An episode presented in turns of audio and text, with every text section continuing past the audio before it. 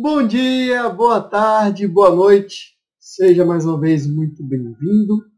Seja mais uma vez muito bem-vinda a mais uma edição do Falando de Dinheiro. Esta é a 14 edição desse podcast. A gente conversa. Então, conversa, um bate-papo tranquilo, direto, simples. A gente fala sobre dinheiro, fala do dinheiro de maneira tranquila, direta, para que isso seja comum. Quebra esse tabu, seja mais fácil, mais simples, mais prático a gente falar sobre dinheiro, conversar sobre o dinheiro. É, essa é a 14 edição do podcast. É, eu vou fazer, pela segunda vez, uma sequência de perguntas e respostas. Recebi algumas perguntas e vou aqui respondê-las de maneira tranquila, de maneira direta. Para quem não me conhece, sou Rafael Carneiro, planejador financeiro, busco entender essa relação que a gente tem com o dinheiro e fazer com que seja uma relação tranquila, que a gente consiga é, lidar bem com o dinheiro, que isso deixe de ser um tabu e que a gente consiga realizar objetivos, desejos, necessidades de maneira mais prática, mais direta, mais facilitada, sem muita dor de cabeça. É, como eu falei, né, hoje eu vou falar, é, selecionei algumas perguntas, eu deixei algumas perguntas nos últimos dias lá no meu Twitter e no meu Instagram. Abri espaço para que as pessoas pudessem, é, responder, fazer perguntas, questionar alguns pontos. Separei algumas das perguntas que recebi, mais uma vez agradecendo a todo mundo que mandou perguntas. Não deu para, não vai dar para responder todas as perguntas, porque muita gente mandou. Separei algumas Vou refazer, fazer esse processo mais algumas vezes, porque eu acho que essa interação, essa conversa, esse bate-papo ajuda bastante no processo e ajuda a entender o que cada pessoa precisa. E muitas vezes, a mesma dúvida que você tem é a dúvida que outra pessoa tem, que mais outra tem, e a gente vai tirando essas dúvidas e avançando nesse processo. Tranquilo? Então, vamos lá. É, a primeira pergunta foi feita por Gize, foi feita no Twitter, né? Arroba dela é Gise Twitter. Pode ser Gisele, possivelmente, o nome dela. É, quem tem maior rendimento? Caixinha da Nubank ou poupança? Qual delas cobra mais imposto? Vamos lá. É, primeira pergunta. Quem tem mais rendimento? A caixinha ou a poupança? Em termos de rendimento, a caixinha do Nubank vai ter um rendimento maior porque a caixinha que está possivelmente nas opções, né, está atrelada ao Tesouro Selic. Tesouro Selic hoje rende mais que a poupança. É, quando a, o Tesouro Selic está acima de 8,5% ao ano, a poupança rende 6,19%, 6,2% aproximadamente ao ano. Quando a Selic está igual ou abaixo a 8,5% ao ano, a Selic vai render 70%, a poupança vai render 70% do Tesouro Selic. Hoje a Selic está acima dos 13% ao ano. Então, a caixinha do Nubank tem um rendimento maior do que a poupança atualmente. Qual delas cobra mais imposto? A poupança não tem imposto, é isento. A caixinha você pode pagar o IOF e vai pagar o imposto de renda. O IOF é regressivo em 30 dias, somente nos primeiros 30 dias, né? a partir do trigésimo dia não existe mais IOF. O imposto de renda você paga, é, vai pagar, é uma tabela regressiva ao longo do tempo, 180 dias, 360, 720. Você vai pagar e vai reduzindo esse valor. É uma tabela que vai reduzindo o valor, é, mas você paga. Ainda assim, mesmo com o pagamento do, do imposto de renda, a caixinha, o Selic, ele é mais vantajoso do que a poupança. Vale mais a pena, em termos de rentabilidade, ter o dinheiro na caixinha do que ter o dinheiro na poupança. Mas, aí entra uma segunda questão, vou estender essa pergunta da Giza, espero ter respondido a ela. Qual o objetivo? Para que você quer esse dinheiro lá? É, eu indico normalmente a poupança para ter uma parte da reserva de emergência, aquela parte mais imediata, aquele dinheiro que você pode precisar mais imediato, uma madrugada, um domingo, no feriado, você consegue tirar da poupança, consegue fazer algum pagamento de alguma emergência que você venha a ter. Eu indico para isso. Se você está guardando para o objetivo, e é como a caixinha deve ser utilizada, é um instrumento muito bom porque ele, ela separa é, nosso dinheiro por objetivos. Eu acho que foi a grande sacada que o Nubank teve, porque assim a gente consegue ver separadinho o que é cada dinheiro, o que é cada coisa. Dinheiro das férias, dinheiro comprar uma televisão nova no final do ano, dinheiro para emergência. Você consegue separar, identificar, você carimba seu dinheiro. É, é a melhor maneira de você se organizar, de você se planejar, você separando esse dinheiro. Quem puder, quem tiver disponibilidade, use, porque é uma forma de você se controlar, de você evitar gastos desnecessários, porque você sabe que aquele dinheiro é para aquele objetivo. Você enxerga para onde aquele dinheiro vai e para onde vai aquele valor que você está juntando. Se esse é o seu objetivo, juntar dinheiro para alguns projetos, faz mais sentido usar a caixinha do que usar a poupança. A poupança para uma reserva ou para começar a juntar é excepcional. Muita gente fala assim, ah, ah você está usando a poupança. Ao menos está usando a poupança. Ao menos está guardando dinheiro em algum lugar. Comece guardando. E aí, não se preocupe onde vai ser primeiro. Comece guardando. Crie esse hábito, crie esse costume. Vá se disciplinando a fazer isso. O segundo passo, a gente coloca esse valor em um lugar mais adequado. Mas em termos de objetivos, de juntar dinheiro separado para comprar televisão, comprar um fogão, viagem, trocar de carro. Cada um vai ter seu objetivo, vai depender de, de sua realidade.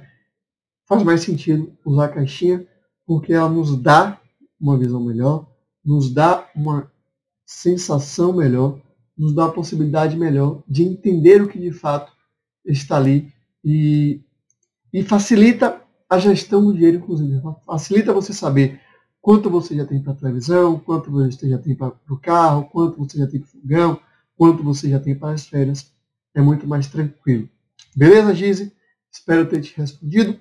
Se ficou alguma dúvida ainda, pode mandar, tanto no Twitter quanto no Instagram, eu vou ter o maior prazer em te responder. A segunda pergunta vem de Viviane Santos. Rafa, é vantagem comprar tudo no cartão de crédito para acumular pontos? Olá, Vivi. Olá, Viviane. Vamos lá, vamos responder isso aí. É... Vantagem. Não sei, não sei se a palavra certa é vantagem. E você vai entender por que eu estou falando isso. É... A ideia desses programas de cartão de crédito, seja de acumular pontos, seja de cashback, seja de investback que a gente tem agora, é que a gente tem essa sensação de que está comprando algo, mas está ganhando outra coisa em contrapartida. Essa é a ideia básica. Eu já vi alguns exemplos de, por exemplo, o preço quando você linka aquela uma questão de ganhar ponto a mais, de ganhar cashback, o preço fica um pouco maior. Termina que você está pagando a mesma coisa. Seria a mesma coisa, porque você está pagando a mais e vai receber de volta. No caso dos pontos, não, não tem isso porque é qualquer compra. De fato, qualquer compra que você faz, ao menos, você ganha alguma coisa. Se você tem o costume de acompanhar a questão do ponto, milha, de trocar, pegar promoção, que faz sentido quando você faz isso. Quando você pega a promoção, quando você dobra a milha, quando você faz resgates com valores maiores, faz muito sentido. Você consegue ter um resultado bem favorável ao longo do tempo. Se você não tem esse costume, não vai ser tão vantajoso assim. Mas e aí entra outra questão, que é o uso do cartão de crédito. É, o uso do cartão de crédito é algo que a gente tem que pensar com cuidado, tem que avaliar com cuidado. Por quê? Existe a chamada dor do pagamento. É, eu falei disso no episódio número 8 do podcast. Se você puder, dê uma acompanhadinha lá. Que eu falo sobre a dor do pagamento. Quando a gente usa o cartão de crédito, a gente está postergando o pagamento. A sensação que a gente tem não é de estar pagando naquele momento. Então, a gente está, para o cérebro, a mensagem que passa não é de que você está pagando agora, fica mais fácil gastar, você fica mais disposto, mais disposta, no seu caso, Viviane, a gastar mais. Esse é um risco que tem um cartão de crédito. Você perguntou também sobre colocar tudo, né? Comprar tudo no cartão de crédito. Se você vai comprando tudo e não tem um, um controle, não tem esse costume, você corre o risco de gastar mais do que você tem. Por quê? Você vai comprando no cartão de crédito, você não está vendo o dinheiro sair da sua conta corrente. Isso aí, quando você vai, você não, tiver a frequência de olhar a fatura do cartão, você olhar, olhar somente sua conta corrente, vai ver que tem muito dinheiro lá. Então você vai ficar mentalmente, não, ainda posso, ainda dá, ainda posso, ainda dá, ainda posso. Quer comprar tudo no cartão de crédito para pelo menos acumular ponto ou receber esse investback? Duas possibilidades. A primeira que é que eu, eu faço. Eu tento minimizar esse impacto da, da, de postergar o pagamento. Então, eu combinei com a Amanda, a gente faz a compra do cartão de crédito, está colocando quase tudo hoje no cartão de crédito. No dia, na hora que a gente faz, no mesmo dia, a gente cria uma conta no banco digital, transfere o valor para essa conta do banco digital. Ou seja, eu estou vendo o dinheiro sair da conta. Eu estou vendo quanto eu estou gastando. E eu estou vendo quanto eu já tenho acumulado para pagar o cartão. Se é muito, se é pouco, se é... eu consigo fazer esse controle. Eu tenho, vou, mantendo o controle das compras e, ao mesmo tempo, eu minimizo o impacto dessa postergação do pagamento. Eu vejo o dinheiro saindo da minha conta automaticamente. Outra maneira é você criar o hábito de olhar rotineiramente, aí semanalmente, possível, se possível, a fatura do cartão. Não é olhar o limite, quanto você usou de limite ou quanto você ainda tem de limite. Que esse é um gatilho, os bancos mostram para gente quanto a gente ainda tem de limite, que é uma forma de estimular você a gastar. Olhe quanto você já gastou, quanto, enquanto está a fatura do seu cartão. Faça esse acompanhamento, porque aí você consegue se controlar e, e diminui a possibilidade de você se perder nessa questão de colocar tudo no cartão de crédito. Vamos agora para mais uma pergunta. Eu separei quatro perguntas para hoje, para esse episódio. Vamos para a terceira pergunta, que é de Vinícius Costa. Como equilibrar a vontade de investir com a necessidade de amortizar o financiamento imobiliário? É uma ótima pergunta essa. Muita gente é, fica nessa dúvida. Por, e principalmente por quê? Porque é dito por aí que é como se fosse uma regra que você não deve investir enquanto não tiver dívidas, enquanto tiver esse financiamento. A lógica por trás disso é a questão matemática.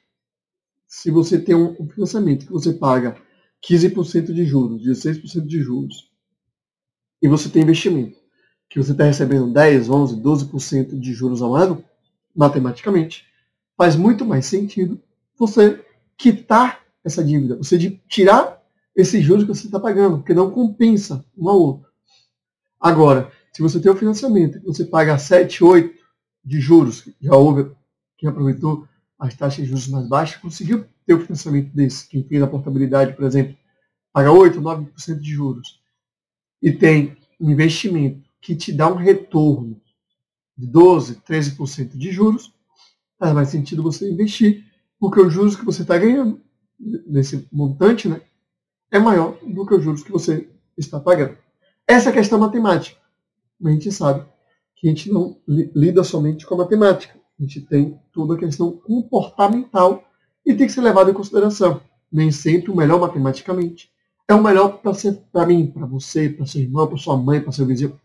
Tem que avaliar caso a caso. Tem gente que, mesmo tendo taxa de juros baixa no financiamento, quer se livrar logo da dívida.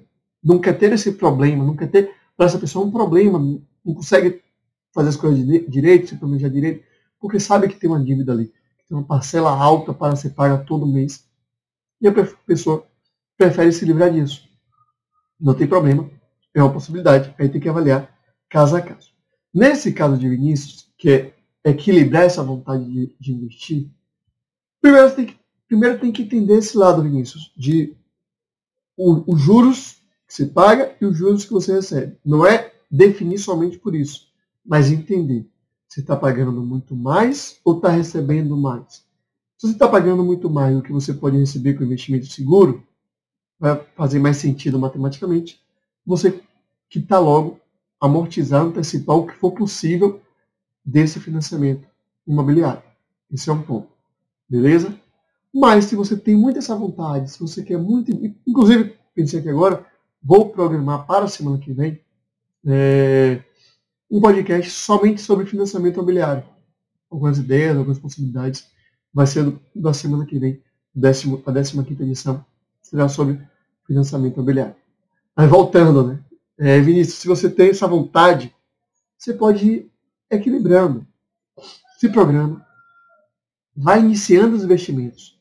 Até você criar o hábito, que é o costume, entender melhor essa relação. Começa investimento, investindo pouco, monta sua reserva de emergência. Vai aos poucos fazendo esses investimentos. Enquanto você está amortizando o financiamento. Se não para de amortizar. Se você tem, vamos supor, para falar mil reais aqui para ser mais fácil matematicamente. Mil reais, vamos lá, 600, 700, 700 no, na amortização, 300 para investir todo mês. Você vai equilibrando, você vai fazendo isso, você consegue dar mais atenção para amortização do financiamento e ainda assim ir fazendo seus investimentos aos poucos. E à medida que essa amortização for avançando, à medida que você for diminuindo o saldo do devedor, você já está acostumado, já está com o hábito, já tá, tem a, a manha, digamos assim, de investir. Vai ficar mais fácil fazer essa transição e dar, colocar um montante maior para os seus investimentos. Tranquilo, Vinícius? Espero ter te respondido. Vamos agora para a última pergunta desse episódio de hoje. Separei só quatro para não ficar muito comprido, não ficar muito grande, né? manter o padrão da falando de dinheiro. E essa pergunta veio de Gustavo Moura. É, a pergunta dele é muito boa também. Ele diz assim: Antes de se pensar sobre investimento, é necessário pensar sobre restrição de orçamento. Como podemos nos organizar com a renda limitada sem gerar endividamentos? A melhor forma é um raio-x sobre os gastos? Primeiro, Gustavo, parabéns pela sua clareza, parabéns pela sua posição, pelo seu entendimento. De fato, antes de pensar, de qualquer pensamento sobre investimento, você tem que organizar seu orçamento. Você não pode investir e estar endividado, se endividando. Não faz sentido algum disso. E aí, aí, antes de começar a investir, você tem que começar a montar sua reserva de emergência. Você está com orçamento restrito, mas conseguiu montar a reserva de emergência, um valor que você considera satisfatório, é, eu falei sobre a reserva de emergência, é, sobre a questão de montar, de organizar a reserva de emergência. No episódio 2, se puder depois deu, deu ouça um pouquinho, o episódio 2 é reserva de emergência, tudo o que você precisa saber, como, como montar, estrutura, como fazer, como pensar, você dá uma olhadinha lá. Montou essa reserva de emergência, você tem que, de fato, equilibrar o seu orçamento. Ah, Rafael, meu orçamento apertado, é restrito, eu não consigo me falar que tinha que guardar 500 por mês, mil reais por mês, senão não vai para lugar nenhum. Esqueça isso. Isso aí só gera frustração. Não existe nenhum número certo que você tem que guardar. Você tem que guardar o que você pode, o que você consegue. Não dá para guardar mil, não dá para guardar 500, não dá para guardar 100. Guarde 10, guarde 20, guarde 30. Guarde alguma coisa. Separe, crie esse hábito, crie essa rotina e vai juntando. O mínimo que seja é melhor. Se você guarda 20 reais por mês, em um ano você não vai ter muita coisa, você vai ter 240 reais. Digo assim, muita coisa em termos de investimento mas você tem 240. Se você não guarda nada, você não tem nada. Se ao menos tem algo, você cria o hábito e vai se organizando para fazer isso. À medida que você vai criando esse hábito, você vai se organizando, você consegue entender se você precisa equilibrar as despesas, diminuir despesas, precisa gerar renda extra. O importante é você guardar. Guarde, poupe alguma coisa por mês, o que for possível. E como eu posso fazer isso? Aí vem a questão do orçamento, você entender de fato como está sua realidade financeira. Tem um episódio falando, falando de dinheiro 5, que é só sobre orçamento, sobre questões, dúvidas, situações sobre orçamento. Ele é específico sobre orçamento. Mas vou adiantar alguns pontos aqui. Você pode fazer essa, essa gestão com planilha, botando uma planilha para você saber de fato quanto você ganha, quanto você gasta, como você gasta, não é só colocar na planilha, mas você entender o que está na planilha. Você saber como você gasta é muito importante também. É, você pode fazer isso no papel, no aplicativo, o importante é você ter essa noção. Não quer dizer que você tem que passar a vida toda planilhando os dados, colocando ali. Se você gosta, faz bem para você, vai ser de grande ajuda. Se você não gosta, você tem dificuldade, não precisa disso tudo. Mas você precisa ter a noção, você precisa saber como é que seu dinheiro vai circulando. Isso é importante, porque te dá aquela realidade de se posso investir esse mês, quanto posso investir esse mês, qual a situação. Se possível, que esse investimento venha no começo do mês, venha receber o dinheiro, já separa o valor para guardar, separa o valor da poupança, aquilo que você pode. Mas para isso, você tem que ter essa noção, tem que ter essa, essa realidade financeira. Você tem que ter esse controle, saber esse controle. E aí, para saber esse controle, você tem que se organizar, fazer esse raio-x né, sobre os seus gastos, para entender como você gasta, quanto você gasta, quais são os seus hábitos, onde você pode reduzir, onde você pode gastar mais, inclusive.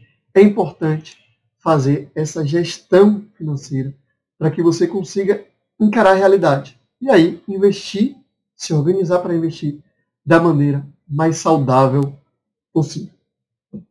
Beleza, pessoal? Espero ter respondido todo mundo. E essas dúvidas podem ser de mais pessoas. Se ficou alguma, alguma dúvida, alguma, algo não ficou claro para você, pode mandar para mim lá no Twitter ou no Instagram, Rafa B. Carneiro, tanto no Twitter quanto no Instagram, que eu vou ter o maior prazer em responder. Beleza? Muito obrigado, a gente fica por aqui e até semana, até para semana com mais um Falando de Dinheiro.